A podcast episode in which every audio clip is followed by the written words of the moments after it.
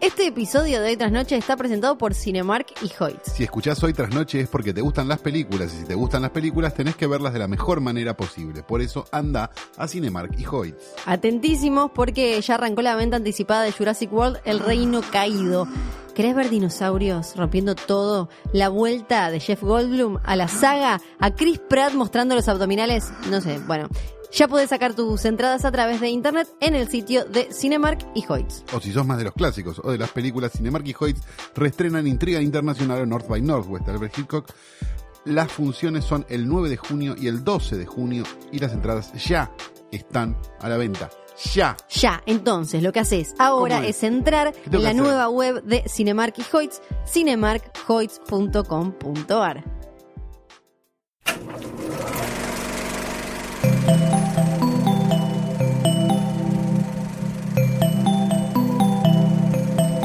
Estás escuchando Posta, Radio del Futuro.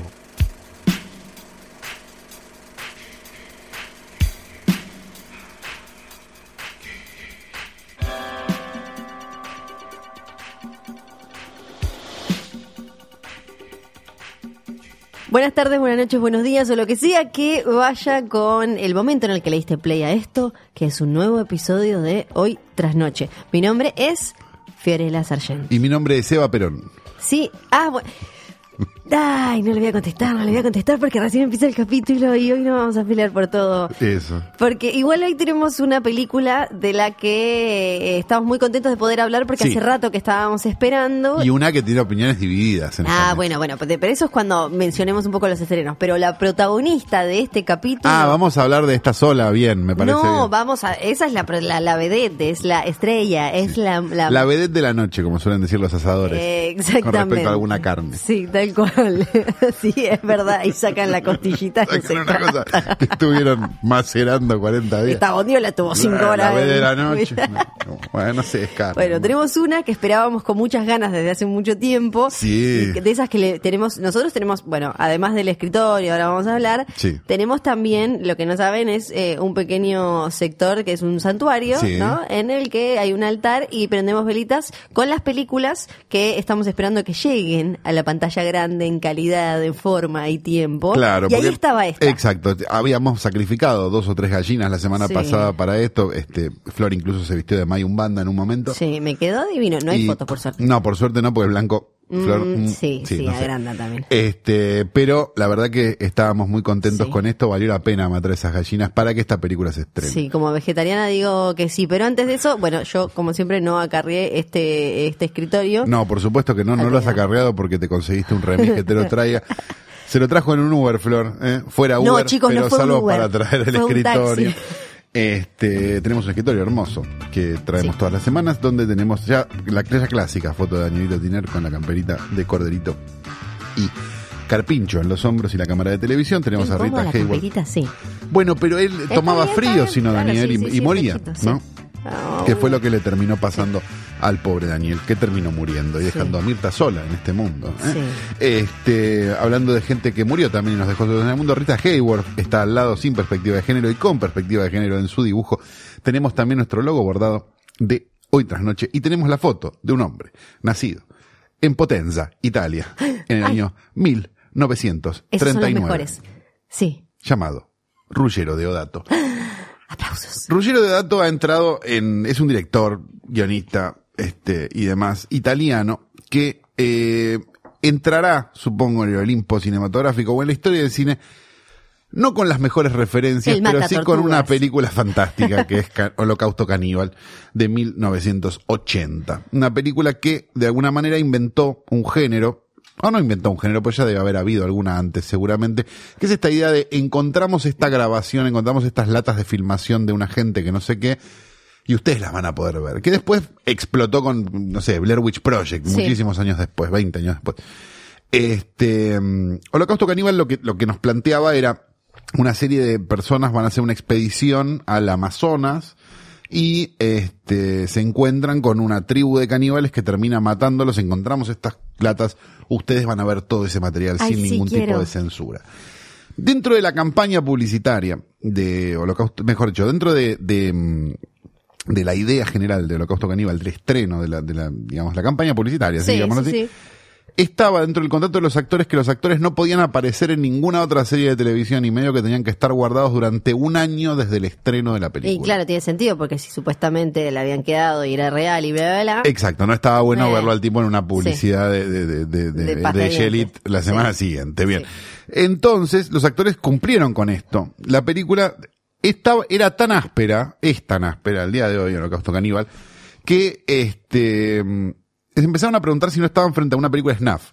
Y empezó una investigación judicial en Película los Estados Snuff es Unidos una en la que es- en la que es real, efectivamente sí. mataron gente. Mito. Sí. Nadie vio nunca una, No. lo cual es un mito. Y demás. Este. Empezaron a investigar, Empiezan a investigar. vivos posta o no. Exactamente. Y terminó siendo citado a declarar Deodato Sí. como, de alguna manera, culpable de la muerte de estas ¿Dónde está personas. esta gente? Y las tuvo que salir a buscar y romper el contrato y decirle, por favor, aparezcan, porque si no voy en cana. Es por eso que Ruggero Deodato, un hombre que inventó una campaña publicitaria que casi lo deja en la cárcel, no su obra, que también podría haber sido, ¿eh? porque Sí. la verdad que las otras que hizo Ah, son bastante polémicas. Es por eso decíamos que Ruggero Deodato, adorable, querríamos todos que fuera nuestro tío, está en nuestro portarretratos el día de la fecha.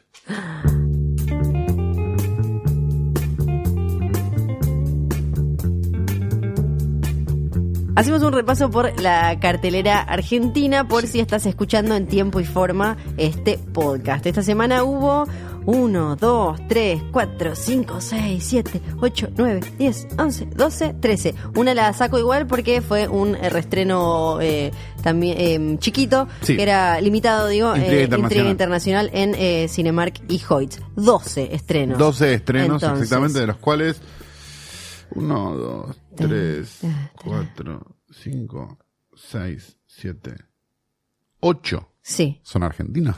Yo vi eh, dos de los argentinos, vi cinco Estamos estrenos. en un problema.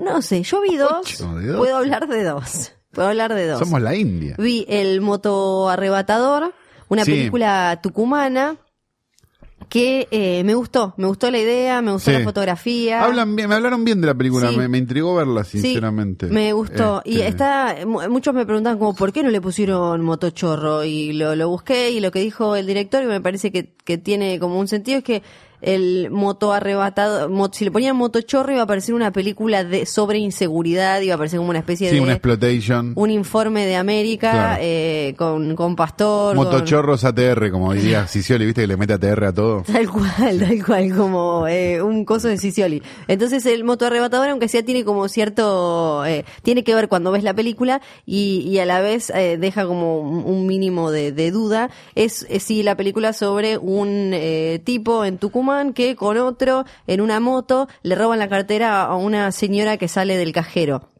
La señora se golpea la cabeza, termina internada, él se entera que eh, tiene amnesia, que la señora no se acuerda quién es, y por culpa, eh, le genera mucha culpa, esto va y empieza a relacionarse con la mina.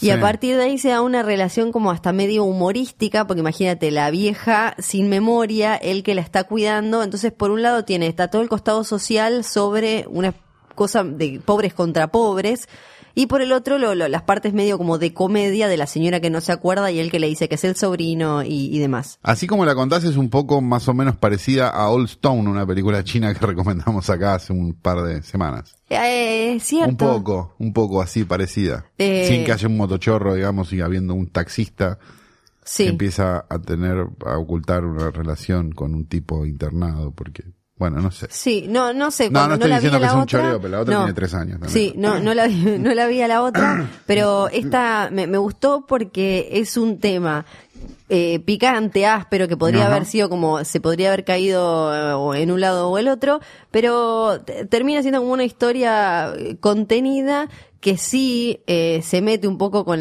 la, la, el- la- la cuestión social esta de él se da cuenta también que le estaba robando a una vieja, que la vieja no era eh, la, la madre, no sé, no era Mirta, era una vieja que te- tenía ahí las cosas y que la estaba pateando. No era Mirta que se le pueden robar las joyas sin problema. Claro, y después se eso. compra todas las de plástico Claro. y está chocha igual. Bueno, no está chocha, No, todavía no está llora con contenta que- Mirta, sí, llora que le robaron las sí. que la mucama le robó las pilchas. Todavía, Las sí, todavía joyas. dice que no puede usar joyas de verdad. Pero bueno, esa me gustó y después vi Joel. Me- esa es la película, aclarémosle a la gente que está en el tema en el día a día de las noticias falopa. Esa es la noticia del tipo que pensó que había un saqueo, entró a afanar y estaban filmando una película. No sé si se acuerdan, pasó hace No. un año.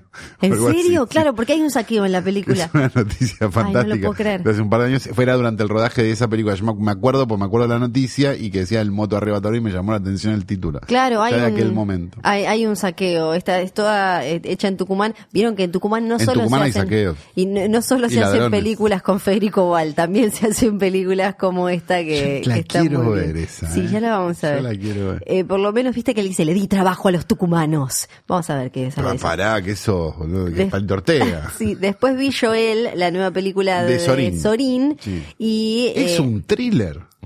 no. Ah, De porque ahí- el tráiler vende un Sí. thriller. No. Un poco. Eh, eh, pa- pasa que juega con juega con eso, pero lo que me parece interesante es esto. Eh, Bueno, de, de Tucumán nos vamos a Tierra del Fuego porque Bien. está está filmada en Tolwyn. Sí. Tolwyn es Con la- esa cosa que tiene Sorín con el sur, que es Sí, como que ahora ya se fue directamente, yo creo Ya que... está. La no- próxima es en Antártida. Sí, directa, ¿Hizo en Antártida, Sorín? No. porque además- Ah, Lisandro Alonso hizo en Antártida. Además, eh, no solo se fue hasta Tierra del Fuego, que creo que no había llegado a la isla, creo que se había quedado arriba. Río Gallegos creo que había quedado la última. Y O va, no sé ni siquiera eligió Ushuaia o Río Grande, que son las dos ciudades. Eligió Claro. Tolwyn, que es el pueblo que está en el medio, ahí como. Eso que es peor que Río. Grande, ¿o no, Flor? Es como, sí, es, esto es medio como. Ay, no quiero hablar mal de las Tolwyn. Porque muy- los de Ushuaia son racistas chiquita. con los de Río Grande. Sí. Y los de Río Grande son racistas con, de Tolwyn. Pero esto no se puede decir fuera de la isla. Y los de Tolwyn son racistas con quiénes.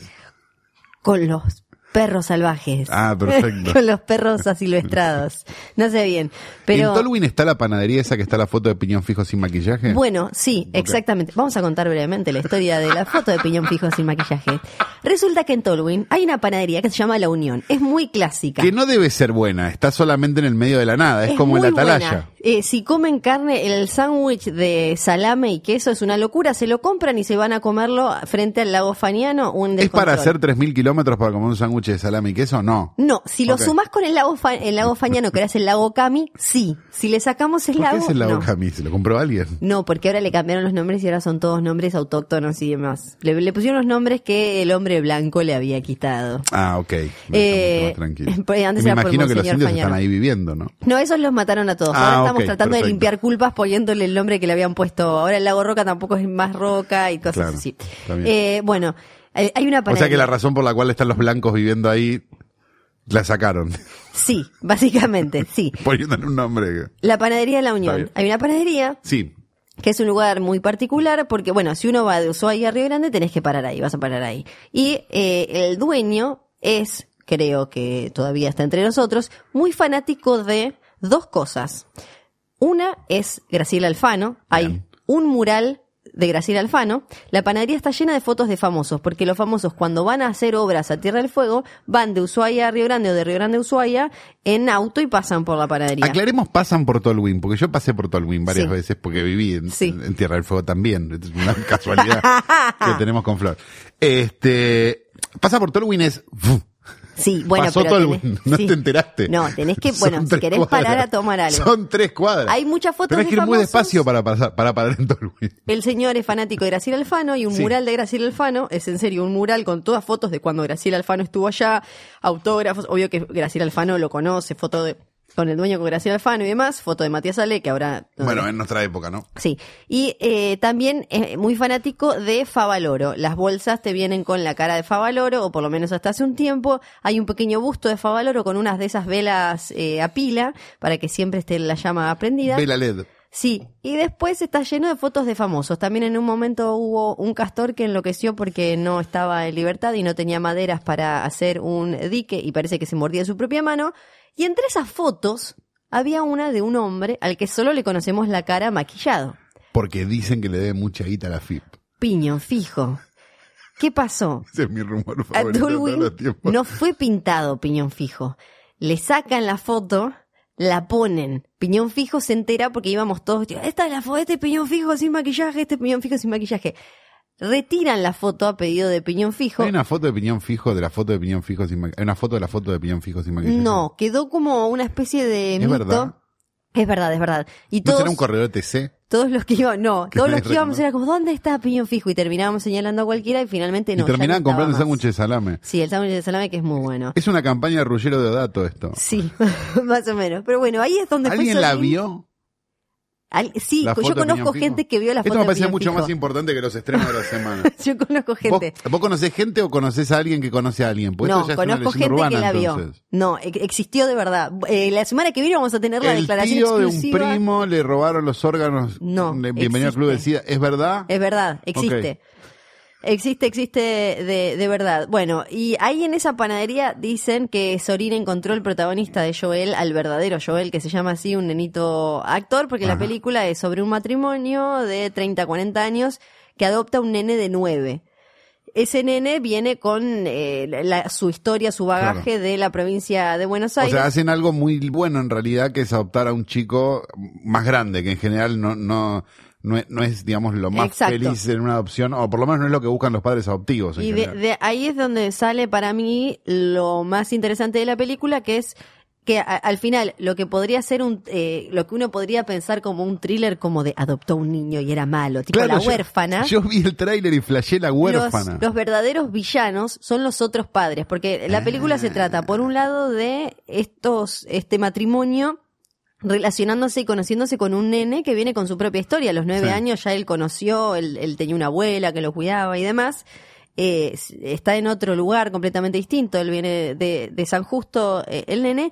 Y los verdaderos Uy, villanos Sí, son los padres son los padres de eh, los compañeros del colegio que son los que se quejan para que saquen al nene porque lo creen problemático. Entonces empieza a, la película se torna sobre la, mm, la maldad que puede aparecer en comunidades pequeñas y cerradas cuando a alguien les parece raro o genera algún temor eh, y demás. Entonces los verdaderos villanos son esos. Y es respetuosa como las películas de Sorín en general. Sí sí sí sí o sea, sí. porque digo, esto en manos de, no sé, este, No, Connie Duprat, ser- se pondrían como en otra altura No. y filmarían la Graciela Alfano y la foto de sí. Piñón Fijo desde un lugar No, de no, no. superioridad. No, es eso. No, no es eso. Aparte te va planteando como todos los puntos.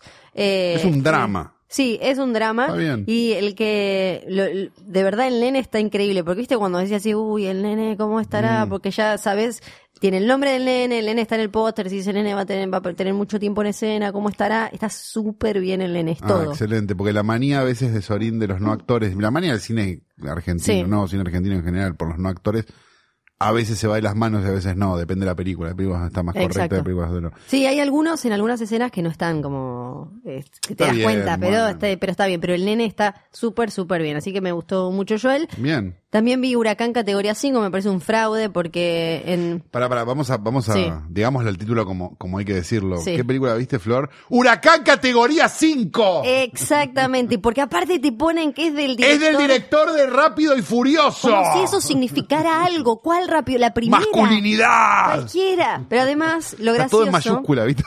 es que para mí Huracán categoría 5 tiene que ser Sí. una película tipo de The Rock, del huracán más Claro. grande de la historia de los huracanes. Exactamente. Y en realidad es una película de un robo dentro de un huracán. Se llama en inglés Hurricane Haste. Claro, Haste, el robo del huracán. Movie. Exacto, porque resulta que hay un como tipo un grupo comando que quiere robar una plata que creo que la están por quemar o algo así, ¿viste? Esta plata. Ah, sí. Y eh, quieren ir a robar esa plata en un pueblito de Alabama o una y entonces lo hacen y justo afuera hay un mega huracán y qué sé yo. Entonces la película para mí se queda a medias entre ser una dos horas de delirio total con un huracán, viste esas que de última yo compro.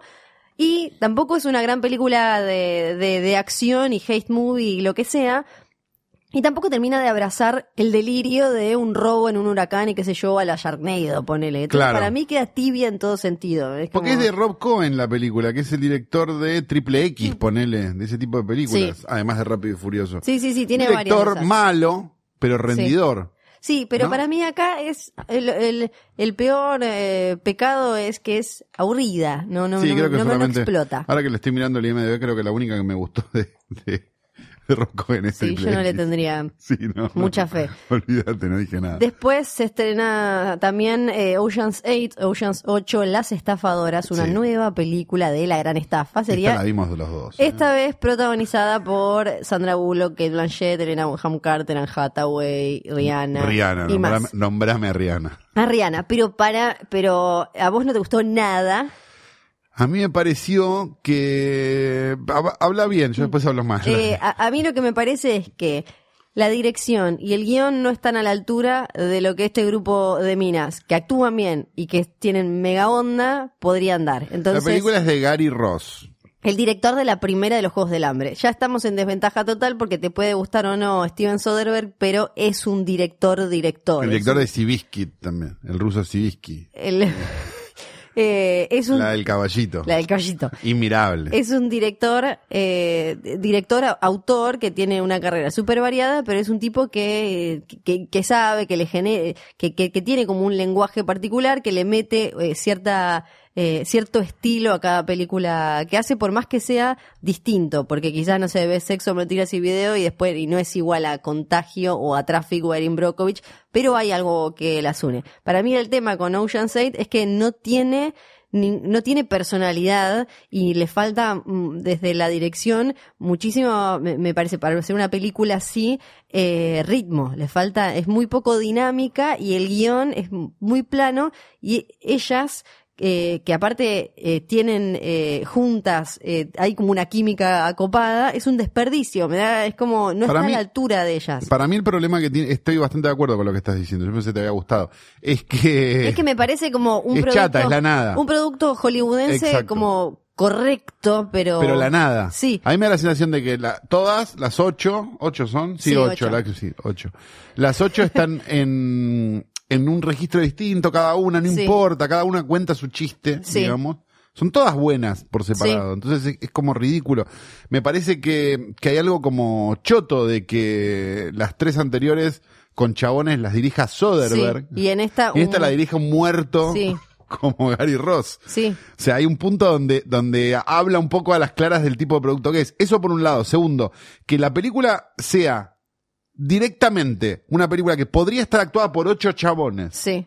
pero que son ocho minas Sí. Y que no hay ninguna diferencia. Es que, para mí- Me parece Sí. irrespetuoso con las minas. Yo me imagino. Porque digo, no le dieron ninguna vuelta. No. Ah, hay unos vestiditos. Sí. Eso es todo. Sí, hay que podrían haber estado en cualquiera de las otras Ocean. Ayer lo hablaba con unas amigas. Hay como un intento de, con la historia del exnovio, porque el exnovio de eh, Sandra Bullock, que es la protagonista, que es la hermana del personaje de George Clooney, hay como un intento de algo que me parece pillo y divertido. Esto como de el exnovio facha garca que te usa para llegar a algo mejor.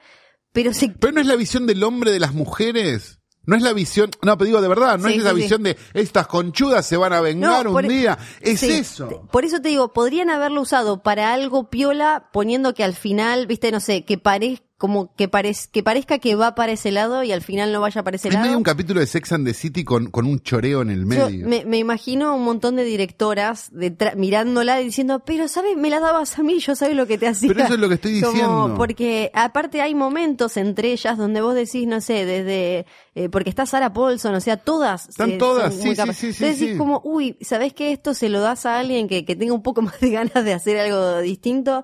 Y a mí sí, me, me parece como súper injusto. Desde, me dan ganas de que hagan una secuela para que la agarre alguien piola y haga algo, algo mejor. Yo creo que se la van a meter en el culo, sinceramente, esta película. Yo no sé, viste Tengo que ahora con- dudas de que, de que, de que funcione realmente. Eh, igualmente, otra cosa que me pasa es que digo, esta película se estrena, yo entiendo, tiene Star Power y toda la bola, no sé qué, no sé cuánto, y la película de Soderbergh, que es top 10 del año, pero de verdad, Insane, está dando Sí. vueltas por los torrents, no se va a estrenar, eso es siniestro. Y por otro lado, me parece que es de un género que murió. Sí. Es un género que murió. Las películas donde un montón de gente habla cancheramente Sí. y tienen un videoclip en el medio de la película con música de los Propeller Heads. Es Sí. algo que pasó hace 20 años. Pues ¿sabes cuándo fue la última vez que los Propeller Heads sacaron un disco? Hace 20 años. Sí, es una película O sea, sobre. No tiene música de los Propeller Heads, pero se entiende Sí. lo que digo. Es- me dio la sensación, hicimos hace poco el capítulo de The Beach, Sí. que decíamos, ah, no puedo creer, te meten la música de Moby, de Faithless, no sé. Es eso. Sí, es una película sobre ser canchero donde me vuelve a pasar lo mismo. Como Pero yo- son Beto Casella. Claro, pero yo las miro a las No son minas. George Clooney. O sea, está Rihanna. Le tirás la cámara ahí y ya es canchera porque es Rihanna. Solo tenés que meterle un mínimo de onda. O sea, Kate Blanchett para mí es una de las minas, ni hablar de que mejor, una de las mejores actrices eh, que hay en Hollywood, sino que además es cancherísima. Le Sí. tirás con un selfie stick con un coso Sí. y te va a hacer algo Sandra Bullock es canchero. rendidora, funciona, es la graciosa, querés. simpática. Este, pero, pero hay algo que no pega, está toda como pegada con Sí. moco, no, no sé, no, no, no puedo Pero- ni entender. Y sí está la, la, la- hay como una cosa masculina chota que ni siquiera en Sex and the City, por ejemplo, la relación entre quienes serían George Clooney y Brad Pitt, que son Sandra Bullock y Kate Blanchett, yo quiero ver más de eso y al final está más metido lo del exnovio que ellas, de cuándo se conocen, por qué, como que... Esta película hubiera sido posible, me parece, en el 2003. Ujú, Cuando hacían Charlie's Angels, el gordo Sí. ladri ese Mac G, Sí. no sé qué. En esa época, es una película de esa época. sí, Una película que tiene 15 años hoy. sí, Y, pero la estrenaron ahora. sí, No, no tiene sentido. O sea, ya se vieron películas así. sí, sí, sí, no, no o sea, le... películas de mujeres dirigidas por hombres, sobre mujeres dirigidas por hombres, Sí, que creen que saben que es lo mejor para una mujer, este, y, y que no tienen ningún, y que, y que pertenecen como un género viejo. Ya en el 2003 era vieja Charlie's Angels. sí. Sí, sí, eh, para mí es eh, un, un desperdicio. Es un Que se mueran. desperdicio. No, que no se mueran. Bueno, Bueno, ahora sí. sí, podemos pasar a la vedete, a la La vez de la noche, a la- la vez de la noche. Se llama, en inglés, es Hereditary. O sea, Hereditario. Hereditario. Título estupendo. Acá se Le llama pusieron El legado del diablo. El legado del diablo. Estoy casi segura de que si no hay una ya que se llamaba así, Seguro. le pega el en, el palo la semilla del diablo, seguro la. Sí, la Ahora, semilla del diablo, sí. me quiero indignar con esto. Para mí, a ver si estamos de acuerdo, Sí. una película no es solo lo que yo veo en pantalla, que sería el producto artístico base, sino también cómo la vendo, el título, la música, ni hablar. eh, si yo le cambio el título y le pongo uno tan genérico, estoy dañando la obra, porque la hereditario es un nombre que la no es que la enaltece, pero está acorde a la categoría de película que es. Si yo le pongo el legado del diablo, no solo es spoiler, porque lo hacen todo el tiempo con las películas de terror acá, Sí. que le meten títulos que son spoiler, porque yo la voy a ver, si la voy a ver con el título en inglés, no sé si va a haber algo realmente sobrenatural, si va a haber una maldición, o si está todo en la cabeza del tipo, pero acá me lo aclaran por las dudas de Claro, si no vaya a ser. Sino que me, me olvidé que estaba diciendo, Sino pero... que nos, ah, yo te, te voy, a- te voy a decir Sí. lo que estabas diciendo. Nos quita, nos, nos agrega un trabajo a nosotros. Que es convencerte de que una película Hmm. Sí. que tiene un título tan choto es una de las 10 mejores películas Y, del que- año. y también que no la vayas a ver confunde y vos eh, veo el legado del diablo y pienso que voy a ir a ver una película tradicional donde va a haber un fantasma Conjuring. malo, un Voy a ir a ver un Conjuring. Sí. Con- con- siendo muy positivos, ¿no? Claro, y, y no, no es eso. No. Entonces, eh, eh, lo que te dicen del otro lado para poner estos títulos tan lineales es que el público latinoamericano quiere un título más explicativo. Yo no sé cuánto hay de, subestimación y cuánto hay de realidad, pero me parece que es una cagada porque eh, rebaja un producto que está buenísimo y que tiene que ver con otra cosa y no con, con esa, con la, la semilla del demonio 28 y bla. Claro, exactamente. Esperi- actividad para Poronga 36. Eh, exacto, pero bueno. Hashtag exorcismo. Y acá Sí. también está una vez más eh, la gente de A24. Qué casualidad. Detrás, eh, no me acuerdo si esta la, solo la distribuyen. Creo que la o distribuye pro- nada más Sí. porque está en, compa- en Ah, es confabulación con otros. Sí, hay- parece, hay ¿no? otras, No sé si habrá puesto plata también, pero digo, Sí. pero está, es, tiene el sellito ese que, siempre funciona por lo menos para nosotros. El, a ver, ¿cómo contarlo? La muerte de una abuela en una familia genera una serie de cosas bastante complicadas. Sí. Después, si querés, podemos meternos a spoilear o no meternos a spoilear. Yo no spoilearía tanto igual, porque me No. parece que es una película que deberían correr a ver ahora mismo. Lo que sí tienen que saber es que por qué hereditario, porque la, para, para empezar a ella se le muere la madre y ella y es sobre la mina esa pérdida de la madre y su relación con los hijos. Entonces hay muy una cosa de, eh, de, de- relación filial y, y demás. Y, y también porque la familia de ella tiene una carga de problemas mentales y de ahí es el juego con hereditario que nada tiene que ver con el diablo. Y Exacto. Este, la, la película es, eh, para mí, habíamos hablado hace un tiempo de The Ritual, que creo que se Sí, estrenó. que se va a estrenar, se se va a estrenar dentro de poco. Y demás. Y, y yo había acuñado una boludez sobre The Ritual que era, es una película de terror para adultos. Sí. Digamos, esa noción de que hay películas como de susto y hay películas que son películas Sí. que sucede que son de género. Me parece que en esta específicamente en Hereditario tiene, hay algo donde realmente es muy, muy increíble lo que pasa. Es un director debutante, esto también este, no es menor, ¿eh? Sí. Ari Aster, primera película, primera película. Hacía cortos, ¿no? Tenía, Yo no tiene los vi. cinco cortos donde Sí. yo no los vi, los quiero ir a ver ahora, este, pero primera película, ¿sí? Sí. Este, actores que no ves habitualmente en una película de terror, dicho también, ¿no? Tony Sí. Collette, este, Tony Collette, que Gabriel si el mundo fuera justo, la nominarían al Oscar. por Gabriel. Byrne, Sí. etcétera.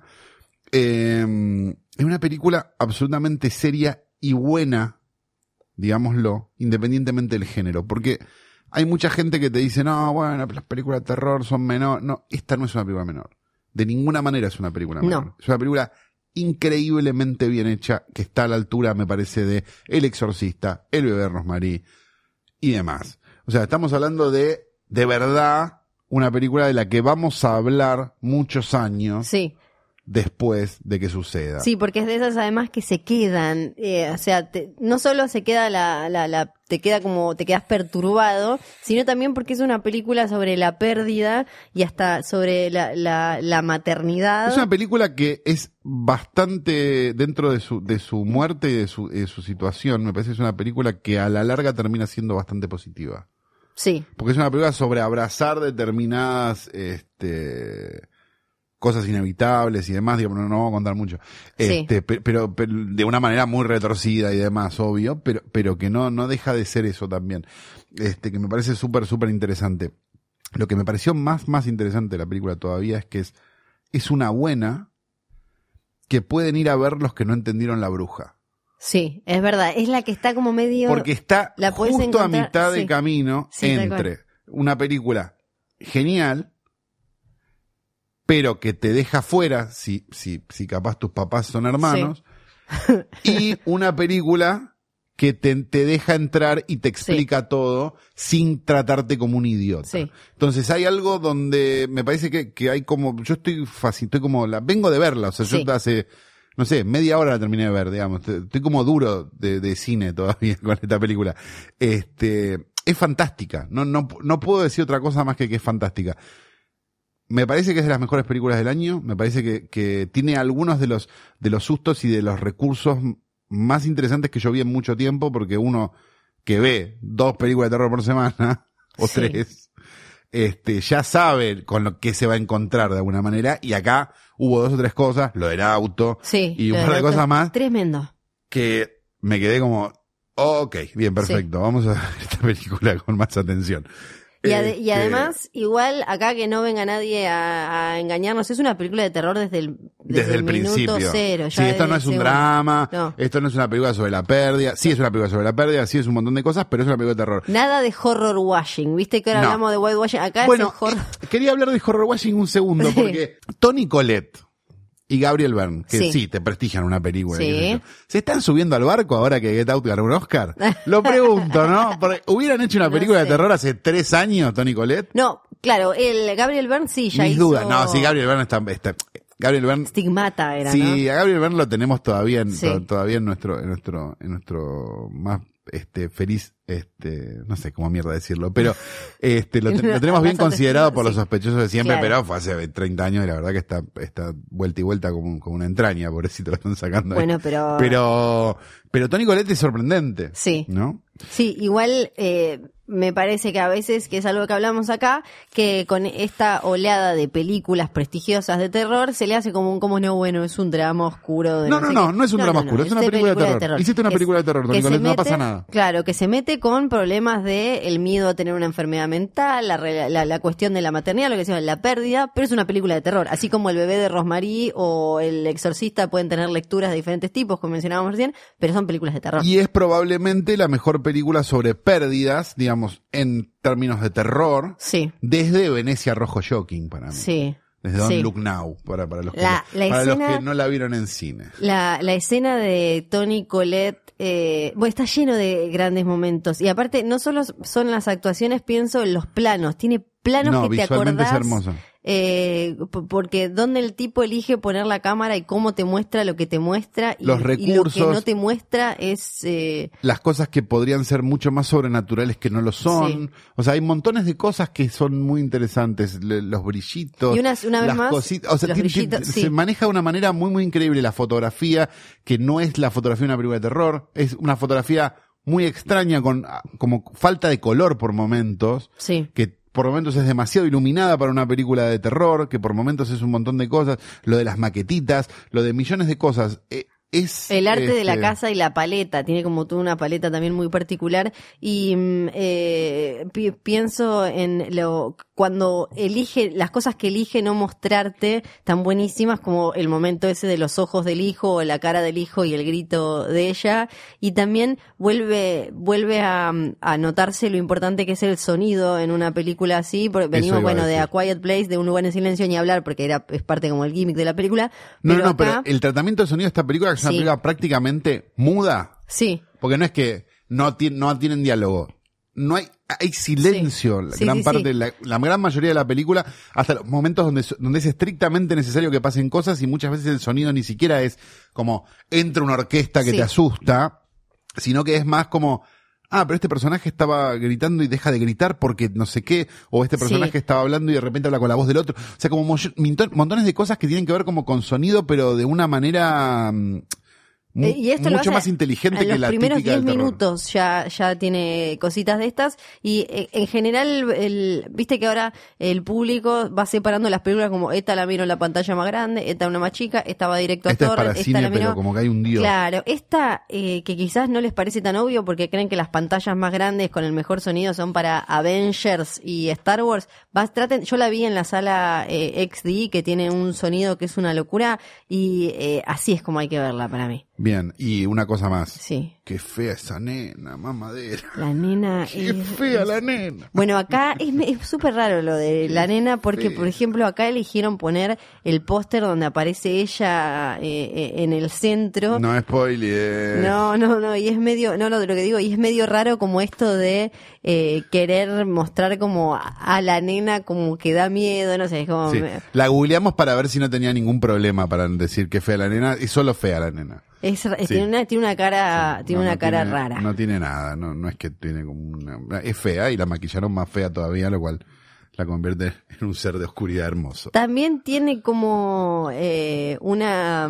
Es como que sí, es es heredera, qué irónico, ¿no? Qué gracioso, ¿no? Mm. Flor, has hecho una luz de... mm, Ya mencionamos, eh, el bebé de Rosmarie, Sí. Eh, la bruja y, y pienso en Carrie también porque está un poco esta cosa como de una carga que vos tenés de algo que, que, que, que hizo en el caso de Carrie también directamente la madre, ¿no? Como que está esa cosa que a veces juega en el terror y en estas películas juega también de qué es esto que me está pasando, me está pasando de verdad o no, es algo que yo traigo porque mi vieja se mandó una cagada o porque mi vieja esto o porque estoy loca. Eh, por ahí va también eh, esta película. Para ponernos místicos, digamos, como la película Místicos. tiene que ver con eso, no vamos a hablar un cuadrado, un cuadrangular, entonces vamos a sacar al exorcista y vamos a hablar un triángulo, Sí, ¿sí? sí. Me parece que se juega claramente en un triángulo entre el bebé de Rosemary, Carrie y Venecia Rojo Shocking. Me parece que va Tal por cual. ahí la cosa.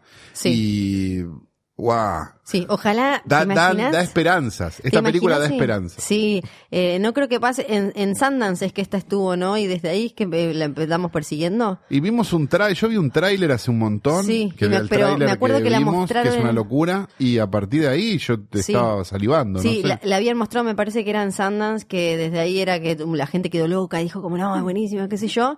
Y mm, no creo, pero ¿te imaginas si la nominaran a Tony? Yo me conformo con que Tony Collette quede. Bueno, ahora sea. con, con después del, del acto progresista increíble de, de Get, Get Out, Out. yo creo que están abiertas las posibilidades a prácticamente cualquier cosa.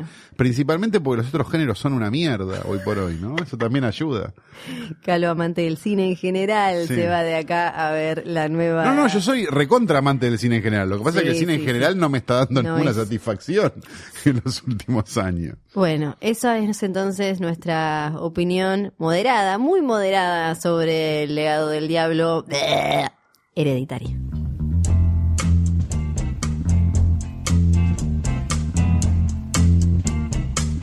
Llegó el momento, tan esperado por todos aquellos que pasaron por la panadería de Tolwyn y se pidieron el sándwich de salame y queso. Llega la. Una segunda. Ahora tenés que sumar a Joel. Joel está ahora, entonces tiene que entrar en el 9, tengo que hacer espera. Ay, no, siento cómo voy bajando. Me aferro, me aferro al noveno puesto. La decimosegunda, ¡No! Corina, más importante de todos los tiempos, Fiorella Sargenti. Hola, gracias. Sí, bueno, ya voy a tener que hacer algo entonces. Vas a tener voy que matar a Joel. Sí, voy a hablar con Sorín para que no se le ocurra volver a filmar. O que te ponga vos en la próxima. Claro, en la próxima Claro. mínimo porque ahí subo un montón más. Claro. Porque yo ya estaba de antes, Joel, Obvio. así que te pido mil Vos sos disculpas. nacida y criada ya. También, además, bueno, este niño no sé, igual es muy chico, yo le gano en años. Sí.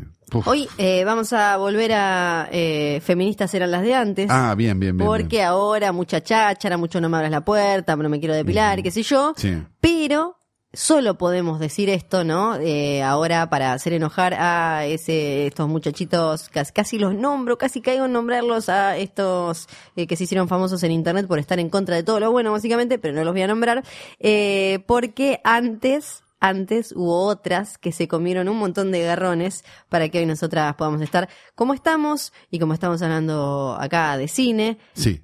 Voy a nombrar sí. a una de mis cine, Nico? Sí. favoritas de todos los tiempos de Hollywood, que se llama Vivian Leigh. Ay, la mamá de Jamie Lee. Ay, no, basta, esa no. Esa es. Ah, pensé que era un chiste, boludo. No, Vivian Leigh es eh, la de, mm, lo que el viento se llevó. Esa es. Ah, no, es coso, sí, ay, re. Vamos de nuevo. No, déjalo, ¿qué me importa? Me equivoqué el nombre. oh. Sí, no es, no es para tanto. No Janet. Leigh, Janet Leigh. claro. No, Vivian Leigh es eh, la protagonista de Lo que el viento se llevó. Y para mí, una de las. ¿Por qué no pusiste la mamá de Jamie Lee? Otro día vamos a poner a la mamá de Jamie Lee que. Podríamos poner a Jamie Lee incluso. Sí, también a Jamie Lee y a la mamá es re porque se, se bancó unas cuantas. Pero Vivian Leigh es la, la protagonista de este Feministas eran las de antes. Ah, o sea que la lo que el viento se llevó, o sea que es bien de viejo puta la sección Bien, de hoy, pero sí. bien, porque aparte se ganó dos Oscar eh, eh, Vivian Leigh, entonces uno en lo que el viento se llevó a fines de los años 30 y después por un tranvía llamado Deseo haciendo de Blanche Dubois en 1951 con Marlon Brando que hacía de esta mina que era como muy linda y que le había ido muy bien en la vida, muy seductora, que ahora de golpe estaba en decadencia con una hermana más joven que había pegado eh, a un chongo en remerita como Marlon Brando y ella tenía un montón de mambos. Pero ¿Por qué está Kate, eh, Kate Blanchett? Estaba como, estoy, quedé obsesionada con Kate Blanchett. ¿Por qué está Vivian Leigh? ¿Querés que hablemos de la mamá de Jamie Lee, listo? no quiero hablar de la mamá, quiero hablar de Vivian Leigh, de Scarlett O'Hara. Eh, ella a los 18, británica, pero en realidad nacida en la India, se casó a los 18 con eh, su primer marido Como Lilita. Pero estaba igualita Lilita. pero al mismo tiempo eh, estudiaba teatro, ese era su sueño ser actriz de, de teatro y tiene de, de muy joven una hija, pero ella lo que dijo siempre es que si bien amaba muchísimo a esa hija, no tenía lo que en ese momento se llamaba instinto maternal, era Bien. como yo te amo hija, pero quiero seguir eh, eh, persiguiendo una carrera, hay una parte de mí que si que Como si la lógico, callo, ¿no? claro, como Claro. ahora es lógico, Claro. por eso es que aparece, como ahora es lógico, en ese momento no. A ella le daba vergüenza tener una nena chica y que la cuidara el marido y ella tratar de, de, de, de seguir. De, tener una carrera y perseguir sus sueños. claro. Exactamente, ella era, hay una parte de mí que no puede vivir sin expresarse, sin hacer lo, que tiene ganas de hacer para desarrollarse de- desde, el, desde el oficio. Entonces a ella le daba vergüenza y se ponía muy contenta cuando los medios no le preguntaban por su hija, porque le generaba como en- en- entre culpa y una cosa que en esa época era bochornosa, que el, el marido era el que se quedaba a cuidar a, a la nena y ella no. Por eso durante años se habló de que se llevaba muy mal con la hija y que estaba todo, todo mal y todo horrible. Y después cuando todavía ella estaba casada y, y ve en, en el... ¿El marido era alguien conocido o era simplemente.? No, el primero no, no era alguien conocido. Hasta que ella, estando casada, lo ve a Laurence Olivier en una obra de teatro, en el Teatro Real, y eh, se...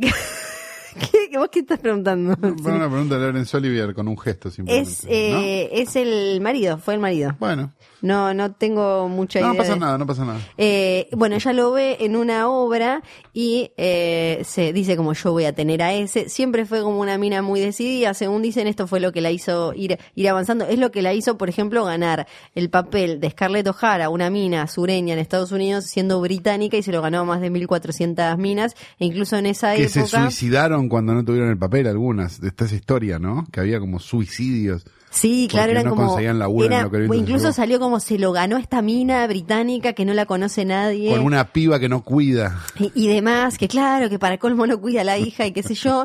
Y hay algo, bueno, hay, hay algo tristísimo en la historia detrás de lo que el viento se llevó, que es que Clark Gable era claramente en esa época el recontra capo de los capos, el que mandaba ahí en el, en el set y todo, pero si uno mira la película, la que la rompe en la actuación es ella y no él, que además ella venía de haber estudiado un montón y todo, y el otro era fachero y, Claro.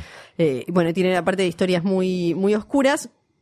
Y lo que le pasó casándose con Laurence Olivier, uno de, en aquella época, los actores más prestigiosos y más grandes, fue que, si bien le abrió puertas, porque eran una power couple, como se llama, por otro lado también la terminó eclipsando. Igual, si uno mira ahora los trabajos de ambos, el- la, la actuación de ella envejeció mucho mejor que la de él, que hoy parece como muy afectada, eh, por decirlo de alguna manera. Cuando llega a ser eh, un tranvía llamado Deseo, ella la afectó bastante porque lo que ahora se sabe eh, bien claramente es que ella tenía trastorno, sufría de trastorno bipolar, pero en aquella época no había medicamentos Como psiquiátricos. Eh, ah, este tiene. No sé, dice eso ahora. Él dice eso ahora. esta bueno. semana dice eso. En esa época, eh, como ya lo hablamos, lo, lo vimos acá con algunos casos, no se hablaba de eso y no había medicamentos psiquiátricos. A ella le hicieron terapia electroconvulsiva, le hicieron como un montón de cosas y esto hacía que ella tuviera de- todo el tiempo, bueno, estos cambios de humor y a la vez había como infidelidades y cosas que le dan mucha vergüenza que terminaron hace- haciendo que se arruinara su historia de amor con Laurence Olivier. Eso es lo que dicen. Entonces, cuando hizo de Blanche Dubois en eh, un tranvía llamado Deseo, a ella le pegó como bastante el, el personaje, según contó después su marido, incluso eh, Tennessee Williams le mandó una carta diciéndole que era como la Blanche que él siempre había soñado y ella finalmente terminó muriendo en 1967 súper joven de tuberculosis a los 53 años, pero y después la hija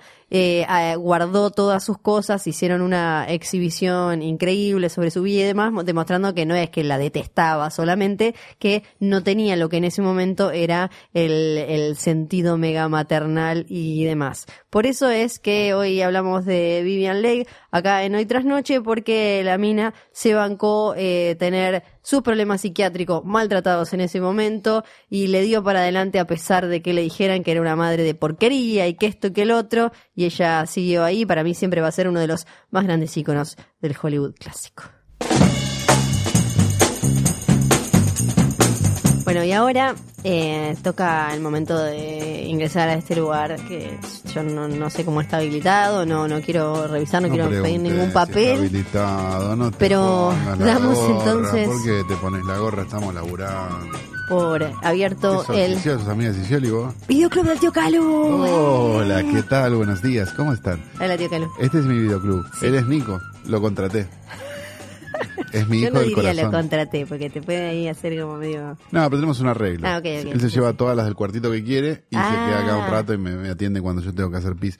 Así no me hago más pis encima. Entonces sí. Este, igual no viene nadie, ya. No, no. Tristeza. Dicen que ahora pueden ver películas por internet. Ay, cállate. No sé, no sé bien qué es internet. ¿Dónde queda? No sé. Bien, vamos a recomendar una película del año 2013, Sí. israelí. De cara al mundial, vamos Ajá. a recomendar una película israelí porque, bueno, no jugaron Argentina el partido contra Israel, ¿no? Sí, Entonces claro. me parecía que era importante. Te- Tenía tiene algún sentido, enganche sí. mundialista. Sí. Yo como, viste, manejo mucho el tema del fútbol y eso me pareció que podía ser muy Claro, bueno. quizás así nos las hacemos olvidar a la empresa esa a la que ahora le deben como dos millones de dólares por el partido que no El se jugó. Chiquitapia le va a devolver la Claro, plata, no hay ningún sí, problema. No, he visto poca gente con más cara de, de que sí, le compra un auto usado que al Chiquitapia. Bien, eh, la película es de 2013, es de dos directores que si quieren les leo el nombre, pero la verdad es que no No soy muy, falta. muy ducho en el tema israelí. Y es una película que se llama Big Bad Wolves. Grandes, Eh, grandes y malos, y malos lobos.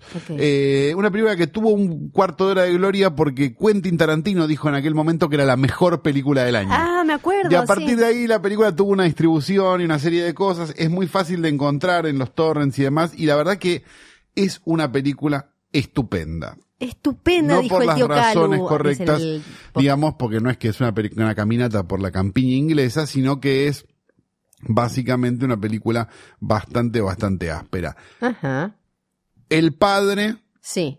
de una víctima buscando venganza, un Sí. policía que decide correrse del, del camino, digamos, porque el procedimiento hizo que las cosas salieran como salieron. Usted tiene que ver la cara de pícaro que pone cuando cuenta como... ¿eh? Encierran Sí. en una casa, en el medio de un bosque, al que suponen es el culpable de la muerte del, del, del pa- digamos, del, del familiar este Sí. del padre, y el policía que lo tuvo que dejar ir o que tuvo que, digamos, hizo mal las cosas, y lo torturan durante una hora cincuenta. Bien, una hora de tortura.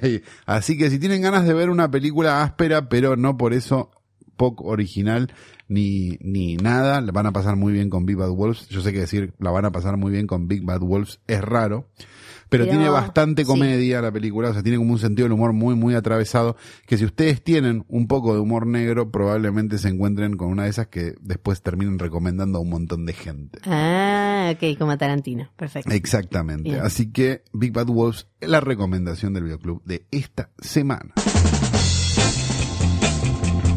Y mientras me acuerdo que eh, Tarantino también había recomendado esa de Cameron Díaz y Tom Cruise, ¿te acordás? Sí, no era muy bueno. Day and Night. Era algo así como era... ¿qué? ¿Por No, qué? y hubo una época tipo 2000, que es 3, 4, que era Quentin Tarantino presenta y era Sí. la noche ¿Te del domingo. acordás? claro, sí. El había- bowling de la noche del domingo te Sí, cuando todavía había videoclubs con DVDs. Sí, en esa correcto, época había un correcto. montón que decían como presentada por Tarantino y la gente decía, vi la última de Tarantino. No, no, es de Tarantino, es una no.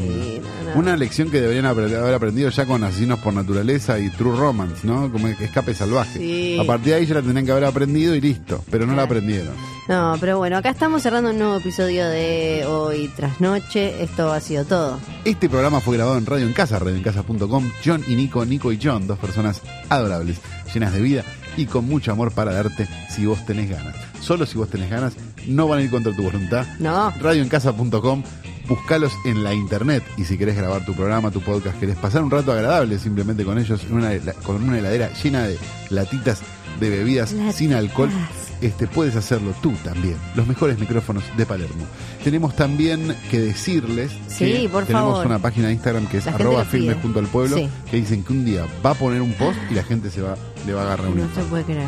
Tenemos para decirles que ya están agotadas las entradas para el Topas offline, Sí. ya están Uh. las entradas agotadas para el Potus No. offline y estarían empezando ahora un festival de diversidad total que sería el Topus online, que todavía no está, no tiene fecha ni tiene todavía armado el line-up, pero cuando aparezca el line-up va a haber un par de cosas que te van a hacer levantar la ceja porque vas a decir, ah, yo no sabía Ah, que él también. como siempre, para más información sobre el tema, vayan a buscar a Luciano Banchero. Arroba Luciano Banchero o arroba Bebe. Sanso en Twitter, son Sí. la misma persona. Sí, Este, es verdad, verdad. la- los pueden buscar ahí y ellos les van a contestar. Si se van a dar cuenta que si ustedes vieron alguna vez a Bebe Sanso y a, y a Luciano Banchero en el mismo lugar, No, ¿los vieron alguna vez en el mismo programa? tampoco. Pará, es más, la vez que eh, hablé por teléfono con Bebe Sanso en Sensacional Éxito, no estaba Luciano Banchero. ¿Por qué? No te puedo creer. ¿Y bueno. sabes dónde se delata todo? ¿Dónde? La estatura. Bueno, y así entonces terminamos este capítulo. Yo soy Fío. Yo soy Calu. Chao.